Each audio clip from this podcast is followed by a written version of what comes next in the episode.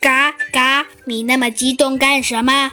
没错，我们不是乌鸦嘎，我们就在前两天前，我们还是一只只漂亮的百灵鸟，我们就住在这个百鸟林里，而且还有一个美妙的名字——百鸟园。但是就是在前两天前，突然来了几只黑猩猩，呃呃呃，乌鸦说到这儿有些难过。猴子警长想了想，突然说道：“嗯，黑猩猩应该是黑猩猩组织的人。”小鸡墩墩呐，也先是一愣，很快也拍打着他那肥嘟嘟的小翅膀，说道：“没错，一定是黑猩猩组织的人。”乌鸦呀，被这两个特客人突如其来的举动吓了一大跳。哎，呃，不好意思，您接着讲。”小鸡墩墩的说道。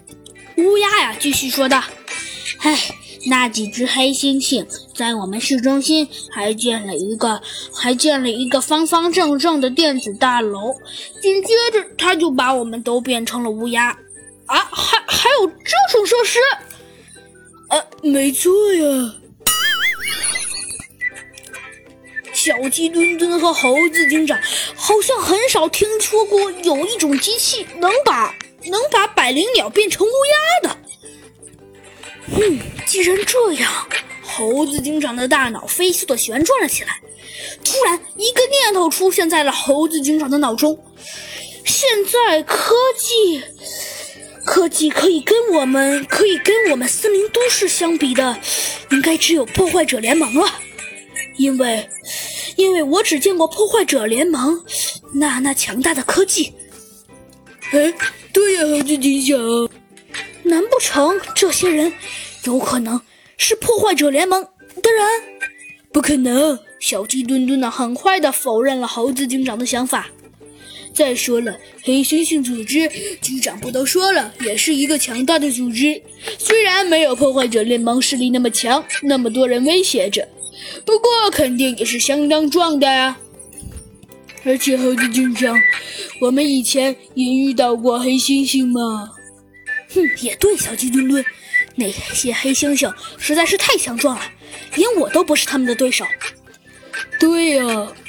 哦，对了，小乌鸦，我们忘了你了，你接着说。